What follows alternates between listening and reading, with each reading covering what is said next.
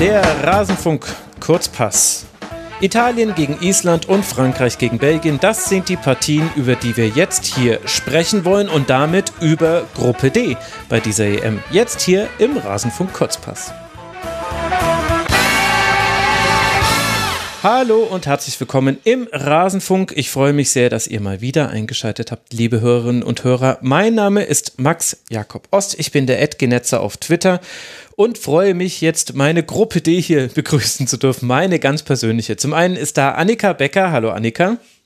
Schönen guten Morgen ganz fantastisches EM-Tagebuch, wenn ich das an der Stelle jetzt einfach mal sagen darf. Ich lese das sehr, sehr gern. Annika-Becker.de. Ich habe schon so viele gute JournalistInnen dadurch auch gefunden, gute andere Texte gelesen, mich in diversen Newslettern angemeldet.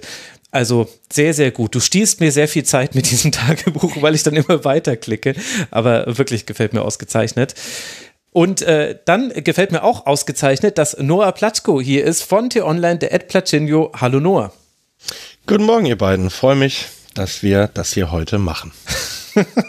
das hört sich zwar ein bisschen förmlich an, aber ich weiß, die Freude ist da. Ich muss nur ein bisschen, bisschen mehr Lachdisziplin bei deinen Wortspielen an den Tag legen. Ich merke schon, da ist eine leichte Verstimmung zu spüren zwischen uns beiden, ist die Stimmung bewölkt.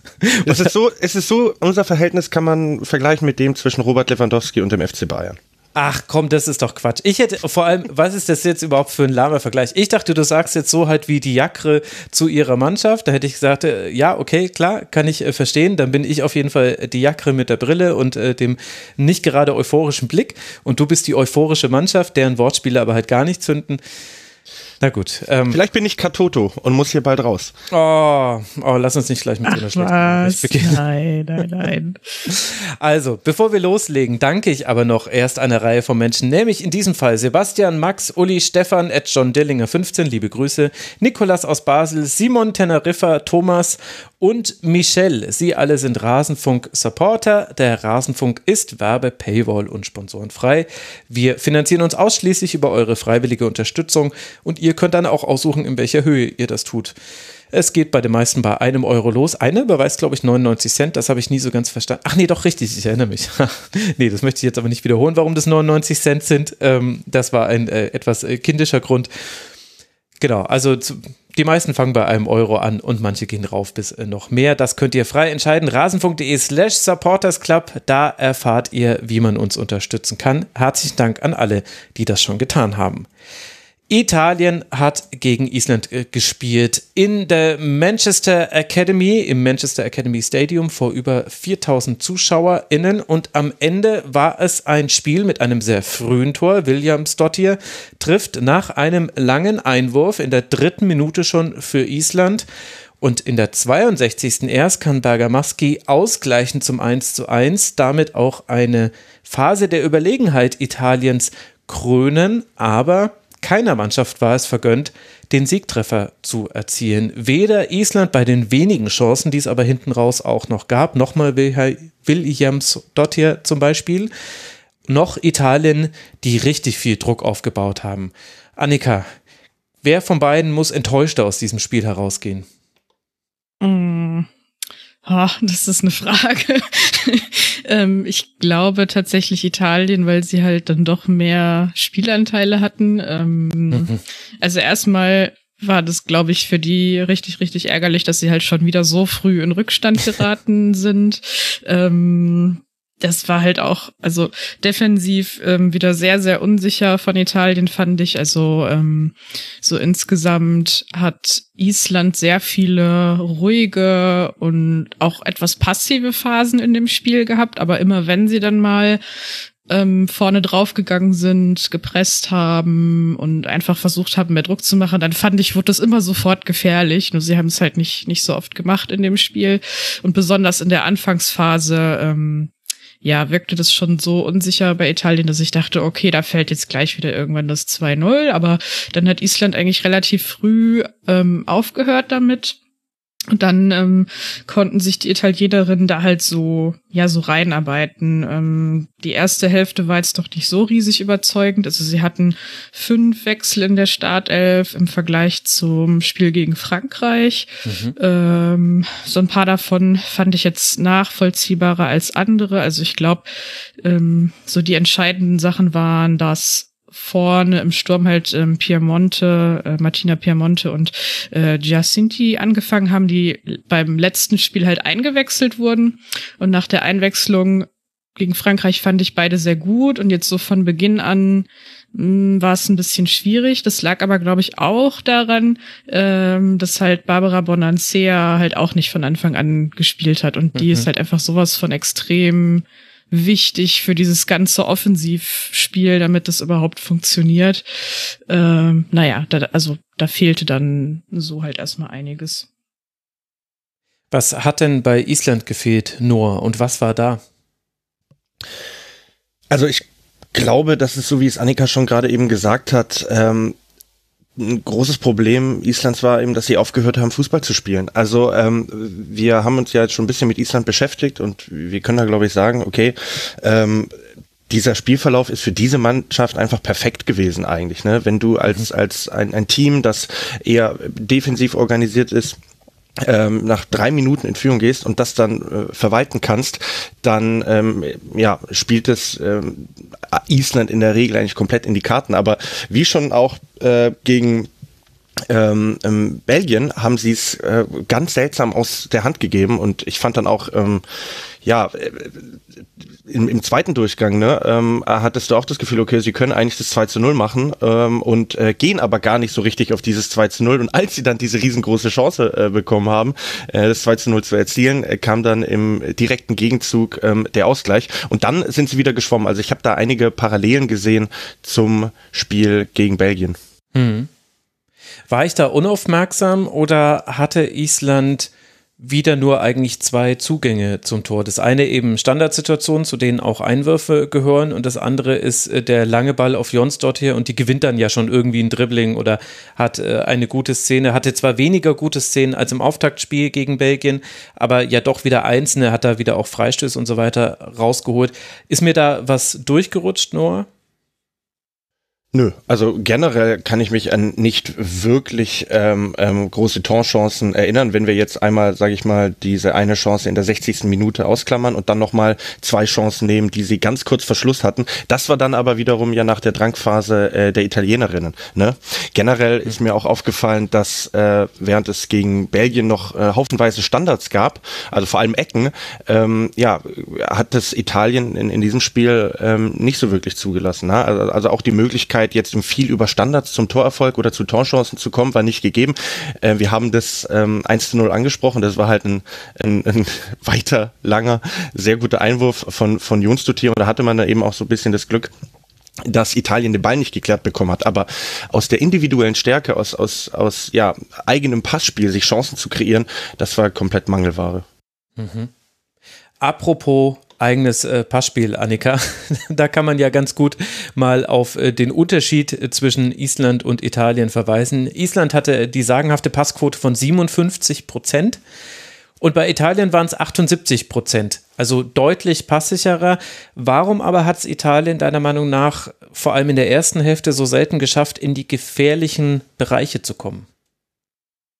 Mm, naja, es war, also das war einerseits was, was It äh, Italien, was Island ähm, sehr gut gemacht hat, dass sie halt äh, immer sehr darauf geachtet haben, diese beiden Halbräume, ähm, in die sich die Italienerinnen normalerweise gerne reinbewegen, dass sie die halt zumachen. Also da standen halt immer zwei, manchmal so drei Spielerinnen als so eine Art Mini-Block irgendwie so davor und haben dann Anspielstationen auch isoliert. Ähm, das ist mir so aufgefallen. Und bei den Italienerinnen war es aber auch so, dass da halt nicht die gewohnte, nicht so die gewohnten Bewegungsmuster drin waren, ähm, weil ähm, ja, sonst spielt halt Girelli von Anfang an und das ist eine sehr bewegliche Stürmerin. Also eigentlich, ja, kann man schon sagen, sowas wie, wie eine falsche Neun eigentlich, so von den Bewegungsmustern, die sie hat, dass sie sich halt immer mal so in diesen Zehnerraum zurückfallen lässt und dann kommt halt irgendwie Bodancea von links rein und dann, ja, gibt's halt alleine dadurch schon äh, Dynamik und Anspielstation. Und das war in der ersten Halbzeit anders, ähm, weil die beiden ja noch gar nicht auf dem Platz waren. Ähm, ich fand, dass Piemonte und Jacinti sich da sehr bemüht haben, halt auch immer mal so rauszurücken und sich anzubieten, aber so, das hat nicht so richtig gut funktioniert von den Spielerinnen, die so drumherum waren. Naja, und dann war das halt ganz oft so, dass sie sich äh, auf dem Flügel dann irgendwie so nach vorne durchgespielt haben, also häufig über rechts. Mhm. Und aber eigentlich nicht in einer richtig guten Flankenposition waren, so wie man das von ihnen kennt. Und dann, ja, haben sie es halt nicht geschafft, von da aus den Ball dann so reinzuschlagen, dass der dann auch eine eigene Spielerin erreichen kann. Sie haben mich ähm, geheilt, sagen wir es wie ist. Ich war kurz, ich war kurz davor, Flanken zu mögen. Und jetzt habe ich in diesem Spiel zum ersten Mal seit langem bei dieser EM wieder Flanken gesehen, die wirklich keinerlei Aussicht hatten, außer jemand macht einen ganz dicken Bock in der Mitte zu Erfolg zu führen. Das war einfach von zu weit draußen geflankt in einen zu schlecht besetzten Strafraum. Äh, Island hatte 45 klärende Aktionen. Vigos Dottir und Anna Dottir, die beiden Innenverteidigerinnen, 14 und 13 das war, ja, also ich bin wieder, ich bin wieder ich selbst. In diesem, als Italien so gespielt hat, habe ich mir gedacht, ha, guck an, nee, ich mag Flanken immer noch nicht. Ja, siehst du, dann hatte das wenigstens für einen was Gutes. aber ich meine, ist denn, sind denn Flanken gegen eine Mannschaft wie, wie Island denn das probate Mittel? Also ähm, ich fand, da haben wir auch, glaube ich, kurz in der WhatsApp-Gruppe drüber gesprochen, ne? Ähm, es gab eben andere Stellen, die man bei Island bei dieser Partie ausnutzen konnte, weil summa summarum würde ich wirklich sagen, ähm, war das kein guter Auftritt von Island. Und ähm, es gab eine Szene in der ersten Halbzeit, dann gab es mehrere im zweiten Durchgang, wo ähm, ja der der isländische Sechserraum, also den eigentlich ja Brynjas hier defensiv auch besetzen sollte, dass der sehr oft sehr frei war und mhm. Italien sich eben ähm, ja ein ähm, bisschen, ja, ne, schon, schon den, den Ball gehabt hat und sich durchkombiniert hat, insbesondere nach dem 1-1, da war eine Phase, da dachte ich, huiuiui, ja. ähm, mhm. also da muss jetzt eigentlich gleich äh, die, die italienische Führung fallen und ähm, ja, da wurde überhaupt kein, kein Druck äh, auf die ballführende Spielerin Italiens ausgeübt und ähm, hätte äh, Sigurdardo hier wirklich nicht einen, einen fantastischen Tag gehabt, also ich kann mich jetzt an keine Situation erinnern, wo sie irgendwie, also die Torhüterin, wo sie irgendwie ähm, Unsicherheit ausgestrahlt hätte oder nervös war, sondern sie hat da alles runtergepflückt und auch äh, einige Male grandios gehalten. Ähm, also Flanken, ähm, ja, hätten, hätte Italien eigentlich gar nicht müssen. Da hat Island deutlich mehr angeboten im Zentrum. Ja, ja, in der zweiten Halbzeit, also das, die, so die Phase, die du gerade meintest, so nach dem 1-1 schon, da muss ich sagen, da habe ich mich manchmal richtig geärgert, ähm, weil, also es war dann ja auch noch äh, Daniela ähm, Savatino mit auf dem Platz. Mhm. Ähm, unglaubliche Spielerin, äh, 37 Jahre alt, ähm, ist in der laufenden Saison ähm, in der Serie A Torschützenkönigin geworden beim AC Florenz, also jetzt halt nicht bei Juventus oder so, sondern äh, bei einem dann äh, für die Verhältnisse doch etwas kleineren Verein. Und ich fand, die hat halt so in den paar Minütchen, die sie da bekommen hat, hat sie das richtig gut gemacht, ähm, stand da halt immer wieder frei und anspielbar. Und ich habe mich dann aber einfach über ähm, Girelli geärgert, weil auch vorher schon. Ähm, ich finde, sie hatte nicht so ein richtig gutes Spiel. Also einerseits war da halt schon so dieser Aufwind, was ich vorhin beschrieben hatte, ähm, dass einfach so diese diese Bewegung mit Bonancea, dass das wieder zusammenpasste, aber andererseits, ähm, wenn Girelli dann an den Ball gekommen ist, hat sie halt ganz oft die falsche Entscheidung getroffen. Ähm, das wirkte halt oft so, als wenn sie denken würde, oh, ich ähm, ich muss irgendwie Zeit rausnehmen, weil auf mich ganz, ganz viel Druck ist. Und das war aber gar nicht so. Also sie hätte einfach ganz leicht und schnell den Ball weiterleiten können. Das hat mich irgendwie ein bisschen irritiert. Ähm, auf jeden Fall, genau, hätte es da noch viel mehr deutliche Torchancen, glaube ich, geben können, wenn da das Zusammenspiel besser gepasst hätte. Ja, was mir auch aufgefallen war, in der zweiten Hälfte dann, wo Italien schon deutlich besser war, bis zu den Chancen hinten raus und eine Chance in der 60. Minute, war von Island wenig zu sehen. Generell, also 21 zu 10 Schüsse, 8 zu 2 Torschüsse, jeweils aus Sicht von Italien, 66 Prozent Ballbesitz. Das äh, deut verdeutlicht quasi das, was wir jetzt alle schon angesprochen haben.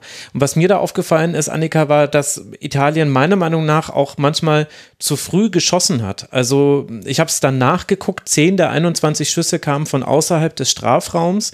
Und ich fand, dass da eben einige mit dabei waren, auch bei Bonansea, muss ich sagen, die mir eigentlich mhm. gut gefallen hat, wo ich das Gefühl hatte, ja, also man kann natürlich jetzt versuchen, hier zu schießen. Du müsstest aber eigentlich auch sehen, dass vor dir drei Spielerinnen Islands stehen, sehr wahrscheinlich wird eine davon deinen Schuss blocken. Also äh, das, was ja. Italien eigentlich so auszeichnet, was wir auch in der Vorschau ja mal kurz angesprochen hatten, dass man sich eigentlich in den Strafraum hineinspielt und dann den entscheidenden Pass in den Rückraum häufig spielt, wo dann das Tor fällt.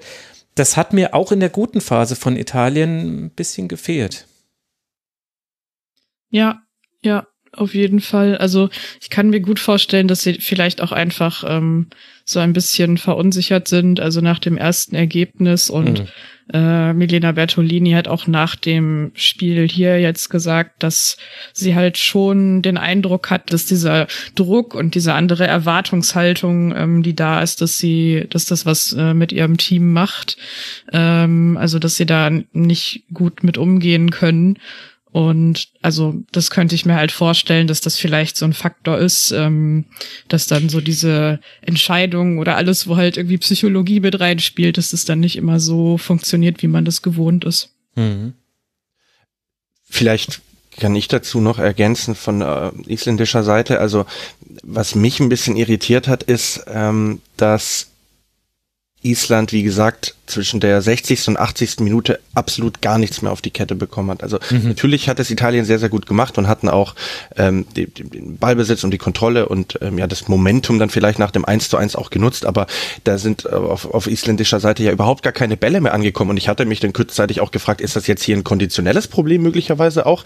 Ist das, ähm, ein, ein, hat das, hat das mit einer, mit einer Erschöpfung zu tun, dass, dass die, die Bälle nicht ankommen, dass ungenaue Pässe gespielt werden und ähm, ein, ein anderer Faktor ist ja auch der, und das müssen die Spielerinnen beider Mannschaften ja auch im Kopf haben, ähm, es geht ja im Endeffekt darum, das Viertelfinale zu erreichen. Und beide wissen mhm. ja, auf wen sie im dritten Gruppenspiel treffen. Und für Island war ja klar nach dem Remis im ersten Spiel, äh, natürlich kann man gegen Frankreich vielleicht immer einen Überraschungserfolg schaffen, aber die Wahrscheinlichkeit ist jetzt, sage ich mal, nicht so groß. Heißt, dass sie das dritte Gruppenspiel gewinnen, ist jetzt nicht so wahrscheinlich. Und ja, dass man dann vielleicht eher sagt, okay, gegen Italien ähm, nochmal die, die, die letzten Reserven zu aktivieren und nochmal auf den Siegtreffer zu gehen, das, das wäre wichtig gewesen. Aber ich hatte da das Gefühl, das war nicht so eine Frage des Wollens, sondern auch so ein bisschen des, des Könnens. Ne? Und mhm. ähm, auf italienischer Seite hat man ja jetzt noch das Spiel gegen Belgien und wenn man sich darauf verlässt, dass Frankreich seinen Job macht, reicht da dann einfach ein Sieg im letzten Gruppenspiel. Leichter äh, äh, gesagt als getan, aber ähm, ja, es gab noch mal zwei Chancen äh, für Island, die waren eigentlich auch richtig, richtig groß. Ja. Also ähm, ne, das eine war in der 87. Minute, wo Jons Dutier wieder, wie wir es jetzt schon kennen, super auf der linken Seite entlang gelaufen ist und ähm, Torschützin Williams Dutier dann ja auch etwas überhastet abgeschlossen hat. Da habe ich mich auch geärgert, habe ich gesagt, so kurz nochmal ruhig ähm, mhm. ja hinstellen und dann einfach rechts unten reinschieben. Naja, hat nicht geklappt und dann ähm, kurz danach auch nochmal ähm, ja, Junstutier selbst, die den Ball nicht unter Kontrolle bekommen hat. Wenn sie das geschafft hätte, wäre es auch der sichere Siegtreffer gewesen. Ja, also ich, ich war nach dem Spiel auch so, dass ich dachte, hey, ähm, Italien hatte jetzt so viele Chancen davor zwischen Minute 60 und 80 und eigentlich muss es zwar einstehen und dann kommen diese beiden isländischen Chancen und dann dachte ich mir so, ja Mai, ähm, jetzt hätte sie ja eigentlich auch gewinnen können. Ähm, vielleicht ist deswegen das 1-1 auch das richtige Ergebnis und das ist es sowieso, weil habe ich auch bei Kicktip getippt. ja, Wenn es danach ginge, dann hätten wir aber eine etwas wilde EM. Ja, aber das stimmt natürlich. Also dieser Ausblick, ich glaube, das erklärt auch, also Williams Dotti, die war ja untröstlich nach ihrer vergebenen Chance, wurde dann noch ausgewechselt in der Schlussphase und man äh, konnte es äh, deutlich sehen. Und vielleicht kommt diese Tabellenkonstellation damit dazu. Natürlich hat Island gegen Frankreich noch alle Möglichkeiten. Allerdings sind jetzt die die Konstellation ist jetzt schon zu ihren Ungunsten verschoben, würde ich so sagen. Frankreich ist als Gruppenerster weiter. Warum, das besprechen wir gleich noch. Belgien und Italien treffen direkt aufeinander und es gibt sogar Szenarien, in denen eine deutliche Niederlage von Island und ein Unentschieden von Belgien für Belgien reichen könnte, da dann noch äh, vorbeizuspringen, weil der direkte Vergleich unentschieden ausgegangen ist und dann geht es ums Torverhältnis und da wiederum steht ja auch Italien nicht gut da. Also Italien hatte eben auch diesen, diesen Drang, nicht nur diese deutliche 1 zu 5 Niederlage vergessen zu machen, sondern auch da weiß man ja, dass, dass ein Unentschieden eben genau dazu führt, dass es auf die Tordifferenz ankommt, sollte es zwischen Italien und Island sich entscheiden. Und da ist eben einfach Italien jetzt durch diese Auftaktniederlage in, in Zugzwang. Also ich habe das Gefühl, ich habe mehrmals drüber nachgedacht, wie wäre dieses Spiel, wenn das jetzt das Eröffnungsspiel gewesen wäre. Hm. Ich hatte nämlich das Gefühl, bei beiden hat das eine Rolle gespielt, dass es eben das zweite Spiel war. Und es hat vielleicht dann auch dazu geführt, in entscheidenden Momenten nicht die Ruhe zu haben, die sonst eigentlich beide Mannschaften haben. Also sowohl Island hätte seine Konter besser ausspielen können, als auch Italien die vielen, vielen Chancen, die man dann da ab dem 1 zu 1 und bis zur 80. Minute hatte, da dann davon einfach eine auszuspielen.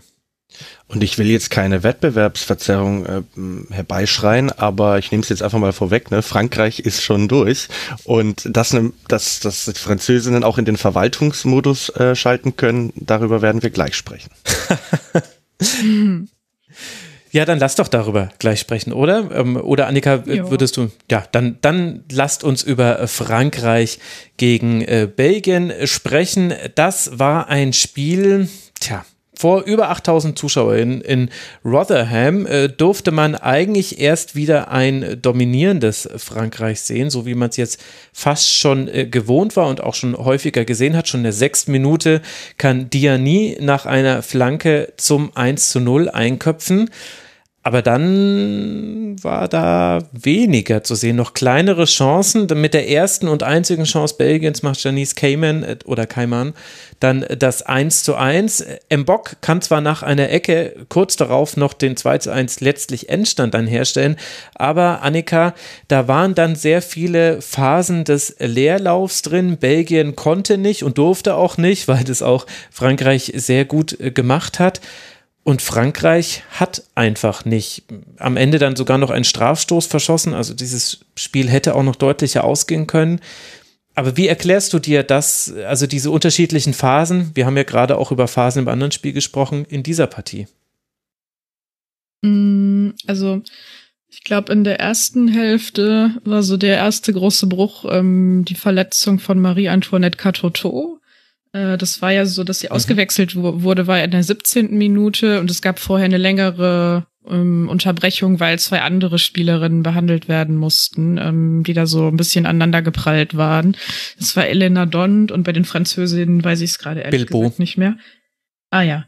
Ähm, genau. Und also bis dahin fand ich eigentlich, dass so das französisches Spiel so aussah, ähm, wie man das aus dem ersten Spiel gewohnt war, dass sie halt viel ähm, so Renard, langer Ball auf links, äh, vielleicht noch irgendwie eine Weiterleitung und dann kommt halt irgendwann die Flanke.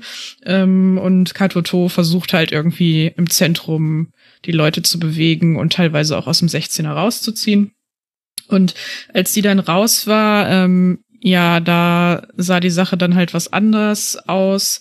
Ähm, genau, weil halt einfach ähm, dann ein ganz anderer Spielerinnenplatz, äh, ach meine Güte, ein ganz anderer Spielerinnen-Typ auf dem Platz ah, war.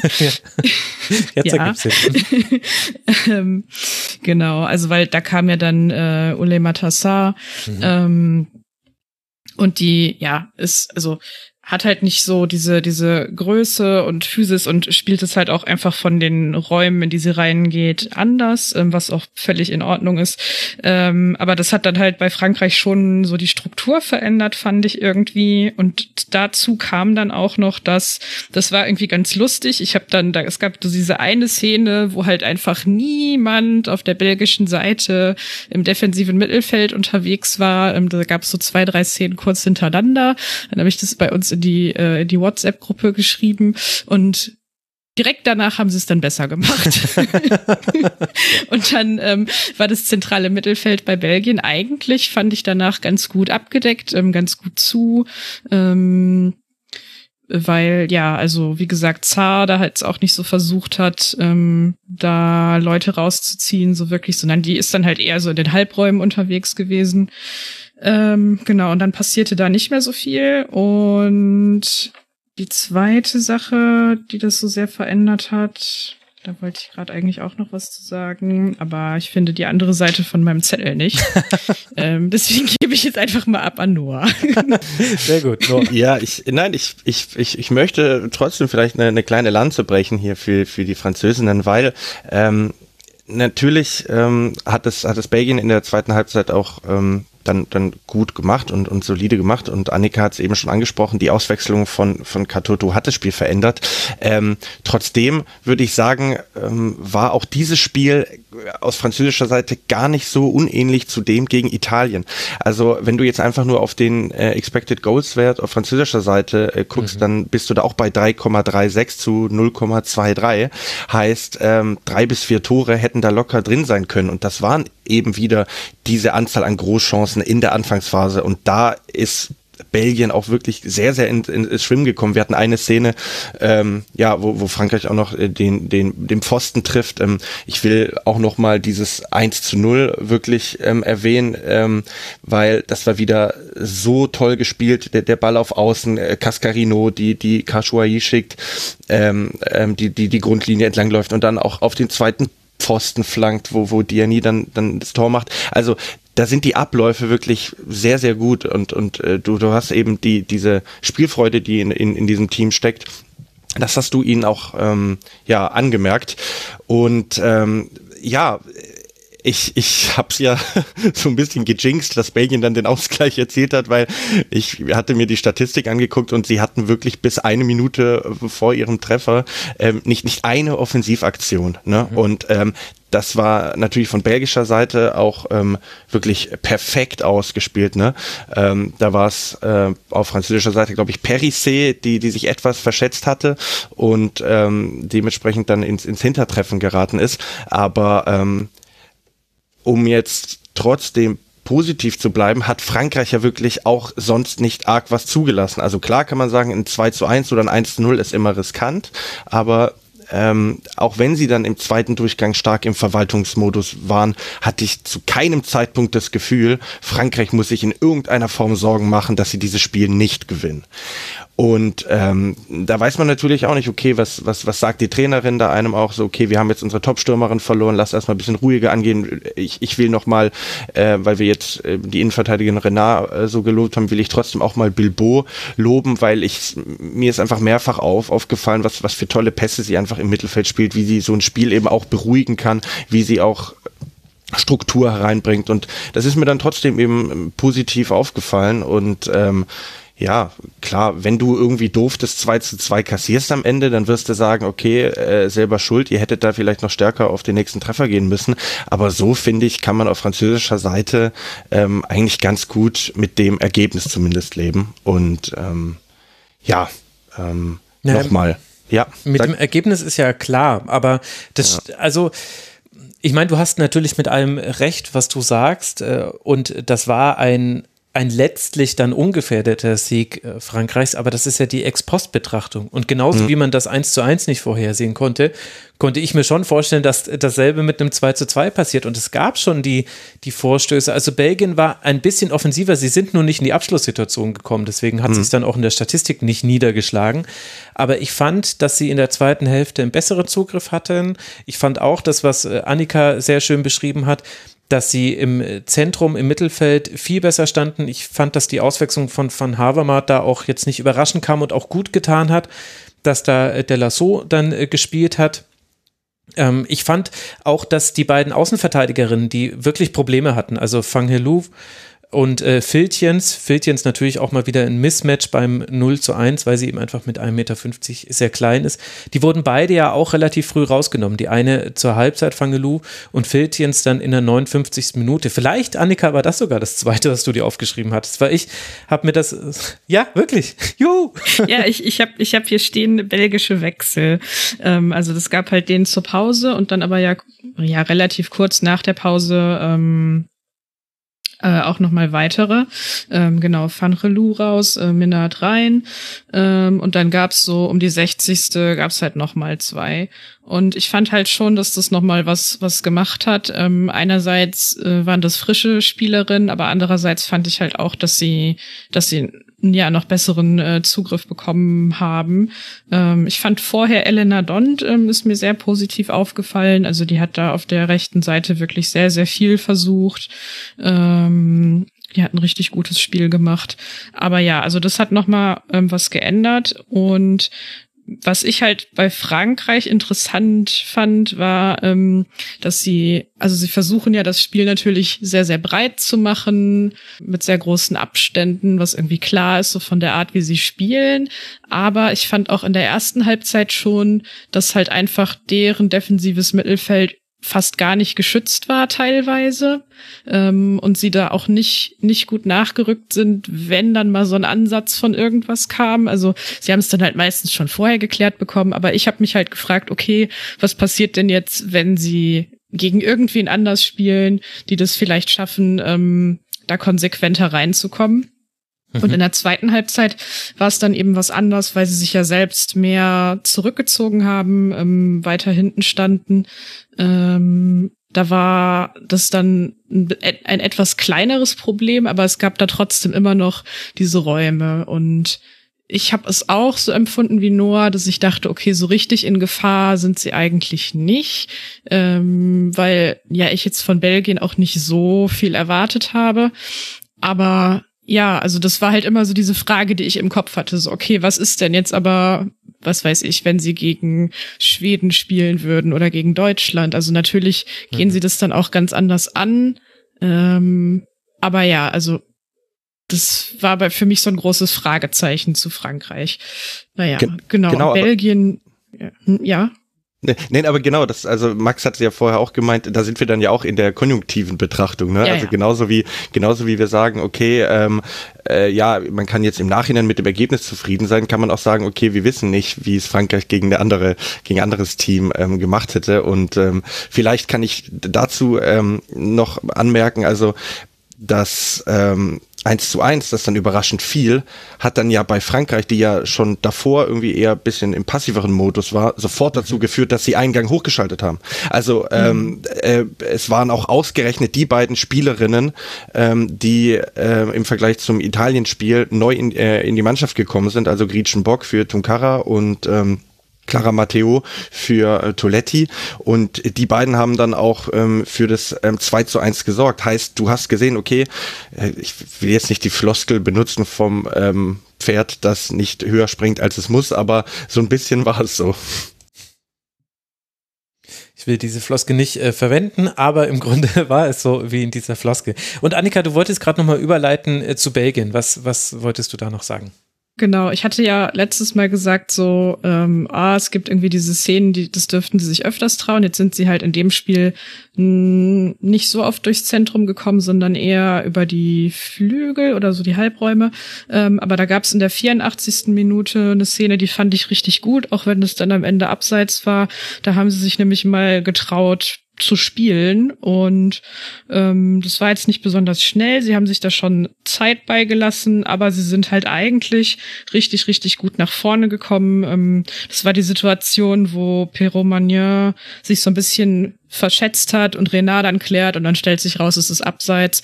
Aber das war halt sowas, okay, das war gut rausgespielt, es war ein gefährlicher Ball, der reingekommen ist. Ähm, da wäre auch äh, eine Stürmerin in der Nähe gewesen, um da sonst noch mal ranzugehen. Und das war so eine Szene so auf belgischer Seite, wo ich sagen würde, so hier, das guckt euch das mal an und versucht es häufiger umzusetzen. Ja, ja, stimmt. Äh, die Szene hatte ich mir auch geschrieben. Ich fand auch generell, dass äh, das, was wir schon im ersten Spiel eigentlich erwartet hatten, dass du halt öfter mal die Klasse von Tessa Wullard und auch von äh, Caimont durchblicken mhm. siehst. Das gab es jetzt häufiger. Wer mir immer noch ein bisschen fehlt, ist die Kaney. Da hatte ich aber vielleicht auch einfach mehr erwartet. Sie spielt halt auch eine andere Rolle als bei Hoffenheim. Das darf man, glaube ich, nicht komplett vergessen. Aber ich fand auch, es gab so diese einzelnen Momente, wo das gut geklappt hat. Auch die Einwechslungen, die du angesprochen hast, haben äh, gut funktioniert. Also da ist etwas, auf dem Belgien aufbauen kann. Und für Belgien ist ja die Situation genauso wie jetzt gerade für Italien und Island, wie wir es schon besprochen haben, auch Belgien. Also ich habe es ja schon angedeutet, zum einen, es gibt ein Szenario, in dem man mit einem Unentschieden sogar weiterkommen kann, wenn Island deutlich verlieren sollte. Belgien hat gerade eine Tordifferenz von minus eins, äh, Island eine ausgeglichene Tordifferenz. Das heißt, jede Niederlage mit einer, mit zwei Toren Abstand für Island und ein Unentschieden gleichzeitig für Belgien reicht fürs Weiterkommen. Und ein Sieg würde natürlich sowieso alles dann eindeutig machen. Und das hätten wir ja vielleicht auch gar nicht so erwartet, wenn ich mir, wenn ich nochmal versuche, mich an die Vorschau zurückzuerinnern. Das ist dann schon ein Erfolg und zeigt, dass Belgien sich auch ganz gut in dieses Turnier reingespielt hat, so ein bisschen, habe ich das Gefühl. Anders als andere Mannschaften, wo, wo wir eher dann vielleicht sogar stockende Motoren wieder sehen. Hinten raus verschießt dann äh, Renard noch einen Strafstoß der eigentliche Schuss ist schon nicht besonders gut, der Nachschuss dann leider überhaupt nicht. Das sieht dann, also er erwischt sie in einem ungünstigen Winkel und es war dann schwierig. Evra hat den auch sehr gut gehalten. General, äh, generell Evra haben wir schon im ersten Spiel gelobt, denke ich, muss man jetzt zum zweiten Spiel auch nochmal machen. Sehr gute Partie gemacht. Deswegen blieb es dann nur beim 2 zu 1. Es hätte noch deutlicher werden können. Äh, wer mir auf französischer Seite wahnsinnig gut gefallen hat, äh, Noah war im Bock. Die hatte eine 100% Passquote bei 75 Pässen, hat 100% ihrer Zweikämpfe und 100% ihrer Tackling-Versuche gewonnen und ja auch noch durchaus sehenswert, fand ich, aus kurzer Distanz das 2 zu 1 eingeköpft, wo ja auch der erste Kopfball auch schon von ihr kam, der dann nochmal hineingeflankt wurde. Belgien in der Szene auch ein bisschen passiv. Aber ich fand, äh, es gab auch bei den Französinnen ein paar Spielerinnen, die jetzt auf sich aufmerksam machen konnten. Du hast Bilbo ja auch schon äh, genannt äh, vorhin. Perisset sicherlich auch nicht schlecht. Also Frankreich hat auch einen breiteren Kader als so manch andere Teilnehmer. Und da bin ich gespannt, wie dann die Startaufstellung im letzten Spiel aussehen wird. Ja, und das ist das, was wir in der Vorschau ja auch schon angesprochen hatten. Ne? Wir haben da anfangs äh, ganz viel über die Offensivreihe äh, gesprochen. Ne? Jetzt kam gestern äh, nach ähm, Saar, die ja für, für Katoto rein musste, auch noch äh, Melvin Malar rein, die da auch nochmal für, für, für, für Wirbel gesorgt hat. Ich spielt bei Lyon, ne? also das, das ist äh, von der Qualität her ein ganz, ganz hohes Niveau, aber eben auch neben der Offensive diese, ähm, diese Abwehrreihe da hinten, wo du sagen musst, um äh, beim Französischen zu bleiben, die äh, Creme de la Creme. Oh. Ähm, ja, es sind, wie du, wie du schon gesagt hast, Bock hat die erste Partie überhaupt nicht absolviert und hat jetzt ihr Turnierdebüt gegeben und hat äh, gespielt, als, als wäre es nichts. Und ähm, ja, also genau die beiden da im Zentrum dazu, ähm, auch Kashoyi, die, die über links wahnsinnig viel Betrieb äh, gemacht hat und eben auch mit Cascarino sehr gut funktioniert, weil Cascarino ja auch eine Spielerin ist, die dann immer schön nach, nach innen ziehen kann und auch ihren rechten Fuß aus, auspackt äh, und immer für Gefahr sorgt. Also ähm, es ist wirklich ja sehr, sehr schwierig, äh, bei Frankreich eklatante Schwächen auszumachen und ähm, Jetzt ähm, ja, formuliere ich es genauso, wie ihr es vorher getan habt. Ich bin gespannt, wie es Frankreich dann gegen einen Top, Top, Top Gegner anstellen wird. Ich nehme an, du spielst aus Viertelfinale an und noch nicht auf die Partie gegen Island. Das haben wir ja schon abgesprochen. Ich höre ja gerade die Vorschau auf die zweite Männer-Bundesliga im Millanton. Da wird immer gefragt, welches Tier wird dein Team im der nächsten Saison sein. Die Saison, die ja heute Abend äh, tatsächlich beginnt. Welches Tier Frankreich wäre, ist natürlich klar. Das Cascarinoceros. Ich sollte mir hm. Grillenzirpen auf Soundboard legen. ja. Ich wiederhole mich von gestern. ja, Max, ganz kurz, ähm, das war nicht lustig. ja, ja, da hast du recht, das war wirklich richtig, richtig schlecht. Aber ich habe das Gefühl, Noah, dass wir uns jetzt wieder auf Augenhöhe begegnen. Während es am Anfang des, der Sendung noch ein bisschen Ungleichgewicht gab, habe ich das Gefühl, ich habe mich runtergelevelt und jetzt sind wir wieder. Und Annika, die thront sowieso schon seit Folge 1 über uns, das muss man sagen. Vor allem, ja, das, das sowieso, aber vor allem dachte ich auch, du wirst jetzt auf jeden Fall den französischen Hahn erwähnen und ich, da hast du mich jetzt wirklich auf dem falschen Fuß erwischt.